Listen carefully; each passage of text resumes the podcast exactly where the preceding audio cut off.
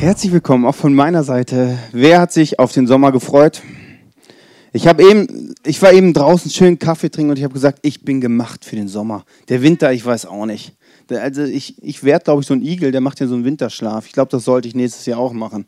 Ich bin wirklich gemacht dafür, dass es warm ist, Sonne, Sonnenbrille und so. Das liebe ich. Wir sind aktuell in der Predigtserie, es geht um Angst. Ich weiß nicht, ob du die letzten Woche da warst. Wir haben über verschiedene Ängste gesprochen. Es gibt Ängste, die kommen und gehen, je nach Situation. Es gibt Ängste, die, darüber bist du eigentlich ganz froh, dass die in deinem Leben sind, weil wenn die nicht mehr da wären, hättest du ein anderes Problem. Und wir haben auch über Zweifel gesprochen und Zweifel ist auch eine gewisse Art von Angst.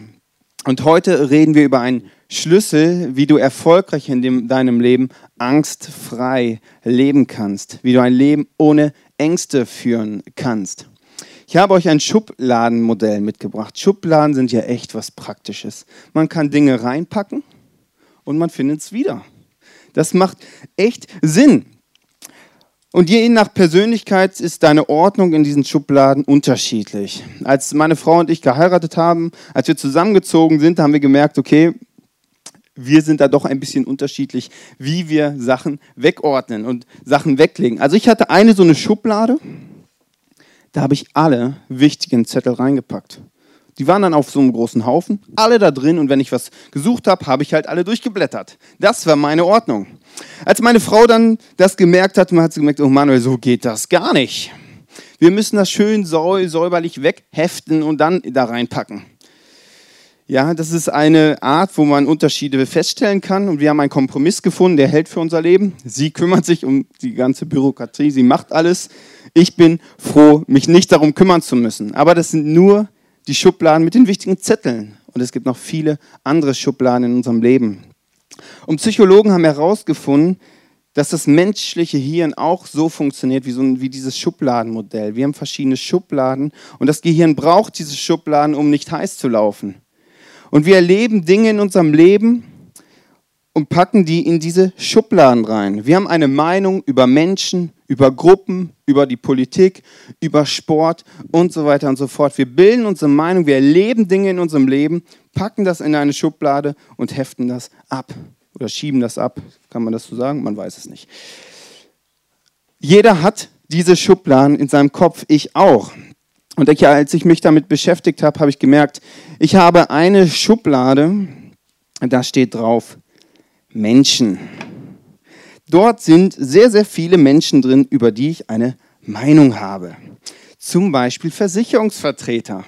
Bei denen denke ich immer, die wollen doch nur meine Kohle. Denke ich immer. Und dann war letztens so eine Frau bei uns, wir haben sie eingeladen, weil wir gedacht haben, ja, darüber mal zu reden, wie wir mit unserem Geld das optimal handhaben, das ist, macht ja auch Sinn. Und dann war diese Person bei uns und ich habe alles hinterfragt. Ich habe alles auseinandergenommen und gesagt, ja, wo ist denn jetzt der Gewinn für mich? Diese Person war in dieser Schublade drin. Ich hatte eine Meinung über sie. Das eine ist, dass wir Personen in Schubladen packen. Das andere ist, dass wir auch manchmal in Schubladen drin sind. Das mögen wir eigentlich nicht so. Zum Beispiel, ich, ich bin ja vom Beruf, bin ich Pastor. Und ich erlebe das immer wieder, allein wenn ich meinen Beruf sage, dann geht so eine Schublade auf bei den Menschen, Pastor, ah, Ah, okay. Ich, eine Geschichte ist jetzt schon zwei Jahre her, das war ganz lustig. Mein Freund ähm, wollte heiraten und wir gehen jeden Dienstag gehen wir Badminton spielen. Und eines Dienstags hat er dann noch einen Freund eingeladen und dem Freund hat er vorher gesagt, übrigens, heute lernst du unseren Traupastor kennen. Dann waren wir auf diesem Badmintonplatz und wir haben die ganze Zeit gespielt. Zwei Stunden waren um. Am Ende saßen wir an, diesen an unseren Taschen noch irgendwas am Einräumen. Und der Freund von ihm meinte, du Sebi, so heißt mein Freund, ähm, wo war denn jetzt der Pastor? Schublade auf, so und so ist ein Pastor. Dann hat er gesagt, ja, äh, der hier, der Manuel ist das. Ah, der ist aber so normal.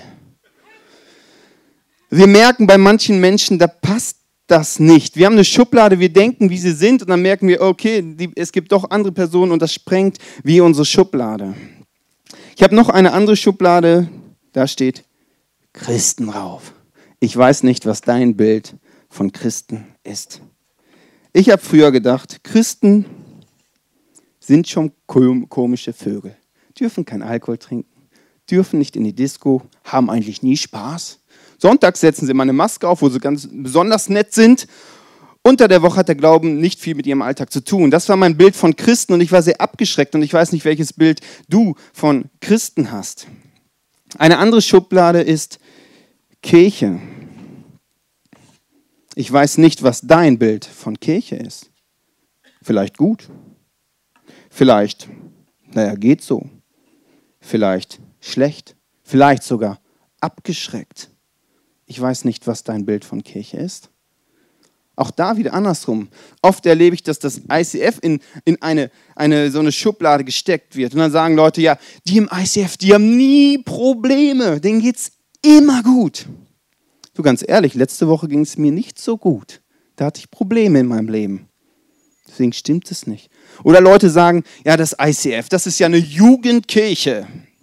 Ich, wenn ich das höre, denke ich, ja, vielen Dank dass ich noch als Jugendlich durchgehe. Freue ich mich sehr drüber.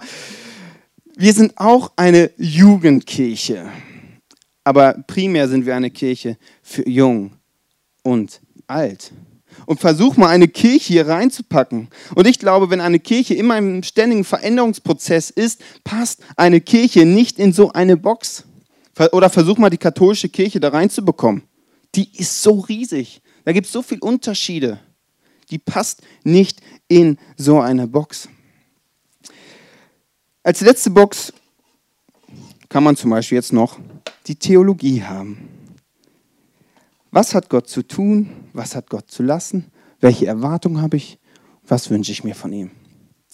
Und ich habe euch mal ein Bild mitgebracht. Wir machen uns ja gerne so ein Bild von Gott. Ich habe mal hier ein Bild mitgebracht. Jetzt schmeiße ich es weg. Ein Bild von Gott, was man auch wegschmeißen kann. Vielleicht hast du das in deinem Leben schon gemacht. Dann ist es vielleicht Zeit, mal wieder das Bild in die Hand zu nehmen. Aber ob das stimmt, ist eine andere Frage. Ich habe mal ein Bild mitgebracht. Das ist ein Jesus, der macht so. Und das Bild kannst du von Gott in deinem Leben haben, dass du denkst, Jesus findet alles super, was ich mache, aber hat nicht wirklich etwas in meinem Leben zu sagen. Das Praktische an so einem Bild ist, man kann es in die Hand nehmen, man kann es kontrollieren. Ich entscheide, was dieser Jesus zu tun hat und was nicht. Ich kann es kontrollieren. Und das ist das Praktische an diesem Bild. Und versucht dieses Bild, alleine dieses schon, in diese Box zu packen. Das passt nicht.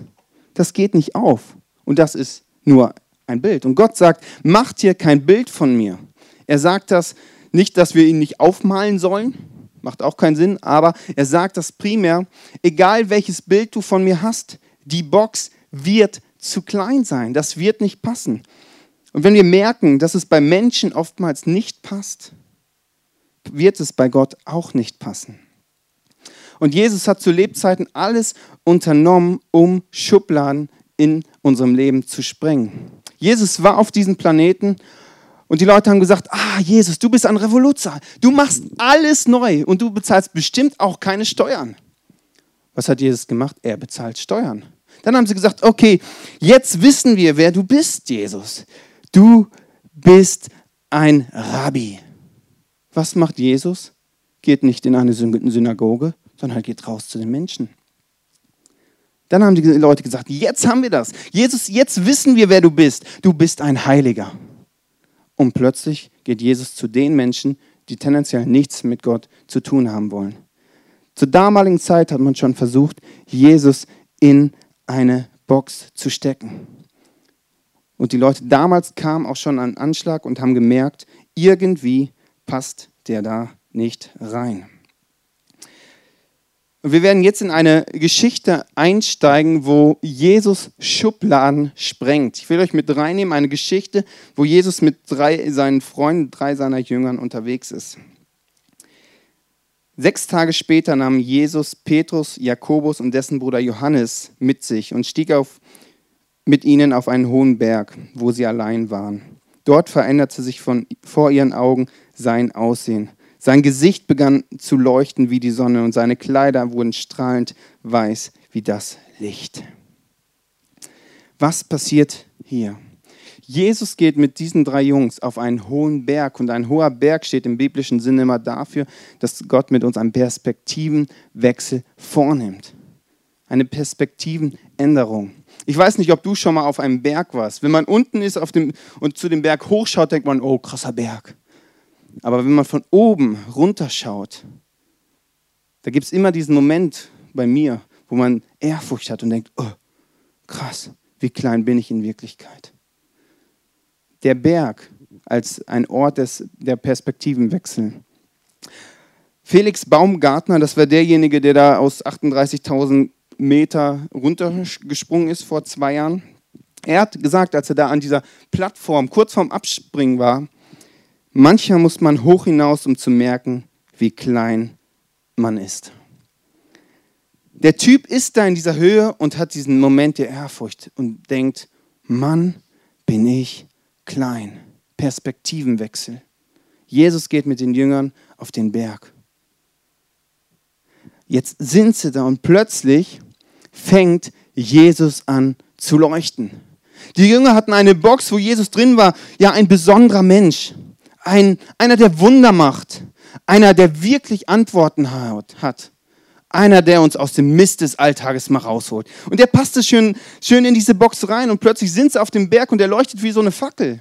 Eben waren sie noch unten mit ihm, mit dem Zimmermann an einem Tisch, haben sich unterhalten. Plötzlich da oben. Und sie haben einen Moment der Ehrfurcht, wo sie merken, oh, es ist doch nicht der kleine, niedliche Knuddel Jesus. Da steckt doch mehr dahinter. Das ist ein Moment, wo Jesus kurz zeigt, übrigens, by the way, ich bin Gott. Ich bin Gott. Ich bin wirklich Gott. Und das ist ein Moment, wo die Jünger Angst haben und merken, oh, krass. Gott wird Mensch, ist aber keiner. Und das checken die Jünger in diesem Moment. Gott hat mit uns eine Strategie und die Strategie möchte ich dir kurz an einem Bild erklären. Stellen wir uns vor, hier, hier wäre so ein Ameisenhaufen. Und ich wüsste, da hinten käme ein Trecker. Und ich wollte jetzt diese Ameisen warnen, dass dieser Trecker kommt. Könnte ich, mich, ich könnte mich natürlich da hinstellen und sagen, hallo Ameisen, ich bin ein Mensch aus einer anderen Dimension, das kannst du dir jetzt nicht vorstellen. Da kommt ein Trecker, den du dir übrigens auch nicht vorstellen kannst. Und ihr solltet wegrennen. Ihr müsstet mal fünf Meter weitergehen, sonst seid ihr gleich platt. Die Ameisen würden wahrscheinlich hochgucken und, äh, ist das ein zweibeiniger Irrer, der da irgendwas Lautes von sich gibt? Die würden das nicht checken. Ich müsste eine Ameise werden, damit ich denen das erklären könnte. Übrigens, das hat Gott gemacht. Er wurde Mensch. Er ist durch Jesus als Mensch auf die Erde gekommen. Er hatte die Möglichkeiten. Aber stellen wir uns mal vor, ich wäre dieser Ameisengott und ich könnte jetzt eine Ameise werden. Dann würde ich zu denen hingehen und sagen, hallo Ameisen, ich komme aus einer anderen Dimension könnt ihr euch nicht vorstellen, müsst ihr aber auch nicht, ihr müsst mir nur vertrauen. Da kommt ein Trecker, Trecker könnt ihr euch wahrscheinlich nicht vorstellen, nehmt einfach mal zwei Ameisen, die einen langen Stock tragen, links und rechts sind irgendwelche runde Steine dran und das Ganze ist riesig, laut und kommt auf euch zu und möchte euch platt machen. Die Probleme, die ich habe, den Ameisen zu erklären, was ein Trecker ist, hatte Jesus übrigens auch. Deswegen hat Jesus immer Bilder genommen, um uns Dinge zu erklären aus seiner Dimension, die wir Menschen uns gar nicht vorstellen können. Jesus wurde Mensch, um uns diese Dinge zu erklären. Er hätte auch so auftreten können wie in dieser Bibelstelle. Er hat einen anderen Weg gewählt. Weiter in der Geschichte. Auf einmal erschienen Mose und Elia. Die Jünger sahen, wie die beiden mit Jesus redeten. Auf einmal bekommen sie Besuch da oben. Mose, Mose war der Glaubensheld. Das war der Junge, der das Volk Israel aus Ägypten befreit hat, durch das Rote Meer krasse Wunder erlebt hat. Ein Glaubensheld von diesen drei Jüngern. Und Elia, einer der größten Propheten. Diese beiden Personen, damit konnten sie was anfangen. Box auf, da passen die beiden rein. Glaubenshelden unserer Religion, unserer Geschichte. Und Petrus hat dann eine super Idee da ergriff Petrus das Wort. Herr, sagte er zu Jesus, wie gut ist es, dass wir hier sind. Wenn du willst, werde ich hier drei Hütten bauen. Eine für dich, eine für Mose und eine für Elia. Auf dem ersten Blick eine super Idee. Petrus sagt, ey, ihr drei seid meine Glaubenshelden. Ihr habt's geschafft. Box auf, die passen in eine Box, die drei. Ich baue euch ein Denkmal. Lass uns hier drei gleiche Hütten bauen. Ihr seid drei besondere Menschen. Ihr seid meine Helden. Gott bekommt von dieser Idee mit und sagt, ja, das, äh, der unterbricht Petrus in dem Moment sogar und sagt, hey, das, das ist eine total blöde Idee. Ich will es dir kurz vor, vorlesen.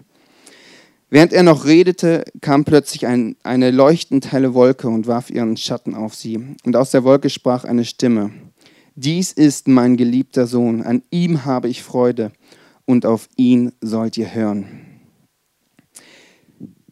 Petrus hat eine super Idee, sagt, hey, ich baue euch ein Denkmal, drei gleiche Hütten, ihr drei habt es drauf, ihr seid wirklich besondere Menschen, ihr habt es drauf, ihr seid meine Vorbilder. Und plötzlich sagt Gott von oben, stopp, stopp, jetzt bringst du was durcheinander.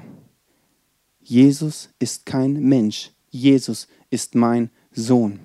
Und die anderen beiden sind Jungs, die ich gebraucht habe. Aber Jesus ist mein Sohn. Jesus ist einzigartig.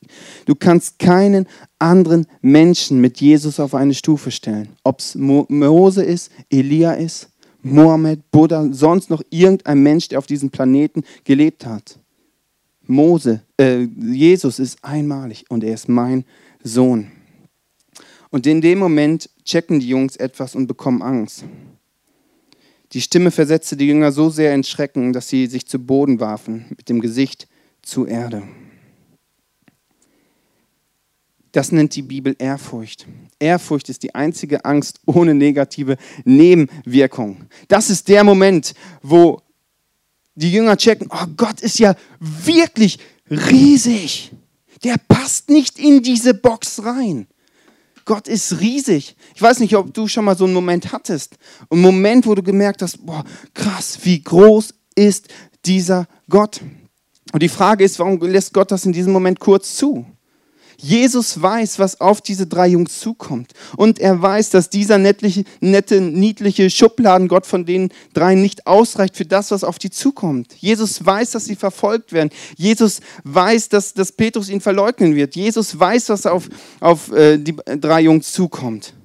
Und deswegen sagt ihn das. Und ich glaube, dass wir manchmal Dinge erleben, mit denen rechnen wir nicht. Erschreckt? Das sind Dinge, mit denen rechnest du nicht. Dinge, wo du Gott erlebst und denkst, boah, krass, das passt nicht. Vielleicht Theologie, Thema Heilung. Du hast bis jetzt vielleicht gedacht, okay, ich muss nur lang genug beten und fasten, dann werde ich schon gesund. Und plötzlich macht Jesus das anders und versuch mal, das Erlebnis in diese Box zu packen. Das passt nicht. Das passt da nicht rein. Du erlebst Gott plötzlich auch von der anderen Seite und merkst, der passt hier nicht rein. Was wir Menschen dann schnell machen, ist, okay, dann machen, bauen wir halt eine größere Box, wo dieser Ball reinpasst. Und plötzlich kommt ein Gymnastikball. Und den versuchst du wieder da reinzupacken. Und es ist immer das gleiche Prinzip. Wir versuchen Schubladen zu bauen. Aber Jesus sagt, hey, macht hier kein Bild. Ich werde nirgendwo reinpassen. Warum lässt Gott es zu? Ich glaube, er lässt es zu, oder solche Momente lässt er in deinem und meinem Leben zu, damit wir checken, wie groß ist dieser Gott und wie klein bin ich. Großer Gott, großen Mut. Kleiner Gott, kleinen Mut. Das muss ich wiederholen. Großer Gott, großen Mut. Kleiner Gott, kleinen Mut. Nur ein Gott, vor dem ich Ehrfurcht habe, ist groß genug, um eine Krebszelle zu heilen. So einen Gott, der, den ich in die Hand nehmen kann. Ganz ehrlich, wie soll dir der bei Existenzproblemen helfen, bei finanziellen Problemen, bei allen Ängsten, die du hast? Wie soll so ein netter Gott dir dort helfen? Das geht nicht auf und deswegen will Gott, jetzt, Gott dir zeigen, wie groß er ist. Großer Gott, großen Mut. Großer Gott, großen Mut. Und Ehrfurcht heißt, dass ich einen Moment habe, wo ich Gott auf eine Art und Weise erlebe, wie ich es mir vorher nicht vorstellen konnte. Mit dem Ziel, dass ich checke, wie groß bin ich und wie groß ist Gott. Gott möchte dich immer Step by Step freier machen und möchte dir Erlebnisse dazu schenken. Ich habe einen Filmausschnitt mitgebracht aus dem Film Narnia. Und da ist die kleine Lucy, die rennt von den Feinden weg und da ist der Löwe Aslan, der in den Chroniken, Chroniken immer wieder als Bild für Gott genommen wird. Und dieser Löwe begegnet der kleinen Lucy auf eine Art und Weise, wo sie erstmal Angst bekommt. Aber sie merkt dann im nächsten Moment, nur so ein Löwe kann mir auch wirklich helfen. Lucy hat eine Schublade und sagt, warum hast du es nicht gemacht wie letztes Mal? Warum hast du nicht auf der gleichen Art und Weise reagiert, wie ich es gewohnt bin von dir? Und das dann sagt, nichts passiert zweimal auf die gleiche Art und Weise. Lucy hat einen Moment, wo sie vom Pferd fällt, einen Moment, wo sie Angst hat, einen Moment, wo sie merkt, oh, das ist ja doch ein wirklicher Löwe. Ein Moment der Ehrfurcht. Aber in dem Moment checkt sie auch, nur so ein Löwe kann mir wirklich helfen. So ein kleiner niedlicher Löwe kann mir nicht wirklich helfen. Nur so ein Löwe kann den Feind besiegen. Aber so ein Löwe macht mir auch manchmal Angst. Egal wie groß deine Schublade heute ist, Gott passt da nicht rein. Gott ist größer als deine Schublade. Und die Frage ist, wie kommen wir aus diesem Denken raus? Und ich glaube, der erste Schritt ist, dass wir erkennen, dass wir Schubladen haben. Dass wir Menschen da reinpacken. Dass wir Christen da reinpacken. Wo wir fragen dürfen, stimmt das überhaupt, was ich von denen gehört habe oder was ich von denen denke? Stimmt das wirklich? Ist es so? Oder sind das vielleicht Lügen in deinem Kopf? Kirche, stimmt das wirklich, was ich da höre? Oder ist es vielleicht mal dran zu gucken, wie es wirklich ist, mal zu fragen? Ich glaube, das eigentliche Problem sind nicht diese Schubkästen, sondern ist unsere Gedankenstruktur ist der feste Rahmen, in dem wir leben. Und ich glaube, heute kann ein Moment sein, wo wir zu Gott gehen und sagen, Gott, nimm mir bitte diesen Rahmen weg. Vielleicht bist du heute zum ersten Mal hier und hast tendenziell wenig mit Gott zu tun. Vielleicht ist es auch für dich dran zu sagen, ja Gott, wenn es dich wirklich gibt, gebe ich dir heute die Möglichkeit, diesen Rahmen zu sprengen. Vielleicht macht dir das Angst, weil du es gewohnt bist, Dinge abzusortieren ein Leben lang aber zu Gott hinzugehen, zu sagen, Gott, nimm diesen Kasten, nimm meine Struktur. Ich erlaube dir, dass du mir immer wieder auf eine Art und Weise begegnen kannst, die mir vielleicht Angst macht, aber wo ich erkenne, wie du wirklich bist. Ich lade dich ein, mit Gott zu kommunizieren. Vielleicht machst du es zum ersten Mal heute. Das ist ganz leicht, dass du auf deinem Platz in deinen Gedanken einfach mit Gott anfängst zu reden. Dass es vielleicht heute für dich dran ist, einen Perspektivenwechsel vorzunehmen, dass Jesus heute mit dir auf diesen Berg gehen möchte. Und dass du ihn auf eine Art und Weise erlebst, wo du checkst, wie groß ist dieser Gott. Großer Gott, großen Mut. Die Serie heißt Angstfrei. Und es geht darum, dass Gott möchte, dass du keine Angst mehr in deinem Leben hast. Und er möchte dir zeigen, wie groß er ist. Weil wenn wir checken, wie groß dieser Gott ist, ist Angst oftmals kein Problem mehr. Und Gott möchte mit dir in Schritte gehen, weil er weiß, was in deinem Leben noch auf dich zukommt. Er weiß, was für Situationen kommen, die dich ans Limit bringen werden. Was für Ängste noch kommen werden. Deswegen möchte dir heute schon zeigen, wie groß er ist. Ich lade dich ein, einfach deine Augen zu schließen auf deinem Platz, diesen Moment kurz zu nutzen, wo das Piano im Hintergrund spielt und einfach mit Gott in Kommunikation zu gehen und ihm vielleicht sogar zu erlauben, hey, Gott, spreng meine Schubladen, spreng meine Struktur. Wenn es bei Menschen nicht passt, wird es bei Gott erst recht nicht passen. Und ich lade dich ein, einen kurzen Moment auf deinem Platz mit Augen zu, mit Gott zu kommunizieren und ihn zu erlauben, deinen Rahmen zu sprengen. Gott, ich danke dir, dass du ein Gott bist, der viel, viel größer ist, als ich mir das jemals vorstellen kann. Und ich möchte dir erlauben, mir, dass du mir zeigen kannst, wie du wirklich bist. Dass du mit mir auf diesen Berg gehen kannst. Mir einen Perspektivenwechsel vornehmen kannst. Dass ich checke, wie groß du bist. Wie groß du bist. Was du machen kannst.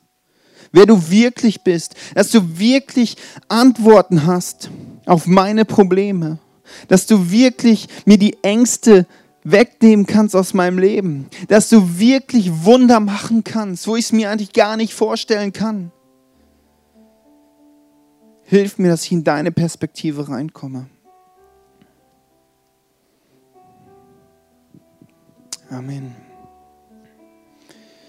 Während den nächsten drei Liedern wird es eine sehr interaktive Zeit geben. Es wird eine Zeit geben, wo du weiter mit Gott kommunizieren kannst. Und das ist wirklich eine Zeit nur für dich. Es ist nicht wichtig, was, was der neben dir macht. Das ist völlig egal in dem Moment. Das ist für dich eine Zeit, es ist eine interaktive Zeit, wo wir zwei Angebote für dich haben. Hinten sind zwei Tische aufgebaut und an dem einen Tisch hast du die Möglichkeit, Ängste zu formulieren. Einfach mal Ängste aufzuschreiben Vielleicht bist du dir gar nicht bewusst, welche Ängste du hast. Vielleicht ist es vorher dran, Gott einfach mal zu fragen, Gott, welche Ängste sind in meinem Leben? An welche Ängste habe ich mich schon gewöhnt und habe eigentlich Angst, die zu verlieren? Und dann schreib diese Ängste auf und pack sie in die Box, die da ist. Da ist auch ein Kreuz und für mich ist das Zeichen, dass ich die Ängste in meinem Leben anpacke und sie Gott abgebe. Sage, Jesus, nimm meine Angst. Dafür ist Jesus gestorben, für deine Angst. Nimm es weg aus meinem Leben, mach mich freier. Nimm das als Symbol, die Zettel werden wir hinterher verbrennen. Verbrennen heißt, es ist weg. Und ich glaube an einen Gott, egal welche Angst du in deinem Leben hast, dass Gott dir diese Angst wegnehmen kann. Weil dieser Gott, dieser Jesus ist, Men ist Gott und ist Mensch geworden, um uns zu helfen, in Freiheit zu, dass wir in Freiheit kommen. Und das zweite Angebot ist das Abendmahl. Jesus ist auf die Erde gekommen, ist gestorben, dass die destruktive Macht der Angst wirklich kein, kein, kein Besitz mehr in unserem Leben hat, keinen Wert mehr in unserem Leben hat, dass wir frei davon sind. Und die, da kannst du hingehen, dir das, das Brot nehmen, dieses Wein nehmen als Zeichen. Ich erinnere mich daran, was Gott in meinem Leben gemacht hat. Dass er mich frei macht von allen destruktiven Mächten in meinem Leben. Er macht dich frei und wenn's, wenn du andere Punkte hast, pack sie da rein. Angst ist ein Thema, wo wir gerade drin sind. Du kannst alles andere auch reinpacken, was sich limitiert, was destruktiv, was negativ ist. Es ist eine Zeit, die du jetzt nutzen kannst, wo du einfach auch rumlaufen kannst. Wie gesagt, es ist nicht wichtig, was der neben dir macht. Es ist völlig egal. Es ist eine Zeit für dich, die du nutzen kannst. Und ich glaube, dass in der Zeit eines passieren wird, dass, Gott, dass du Gott auf eine Art und Weise erleben wirst, wie du es dir vorher noch nicht vorstellen konntest. Und genau dafür möchte ich beten. Gott, ich bete für die Zeit, die jetzt da ist, für die Möglichkeiten, die da sind, dass wir Ängste abgeben dürfen, ganz konkret, dass wir sie aufschreiben können. Ich bete, dass du uns bewusst machst, welche Ängste in unserem Leben sind. Und ich danke dir, Jesus, dass du Mensch geworden bist, um uns da rauszuholen, dass du gestorben für uns bist, dass du Blut vergossen hast, damit wir in Freiheit kommen. Und ich bete für diese Zeit, dass wir dich auf eine Art und Weise erleben, jeder persönlich wie wir uns, uns das vorher nicht vorstellen konnten.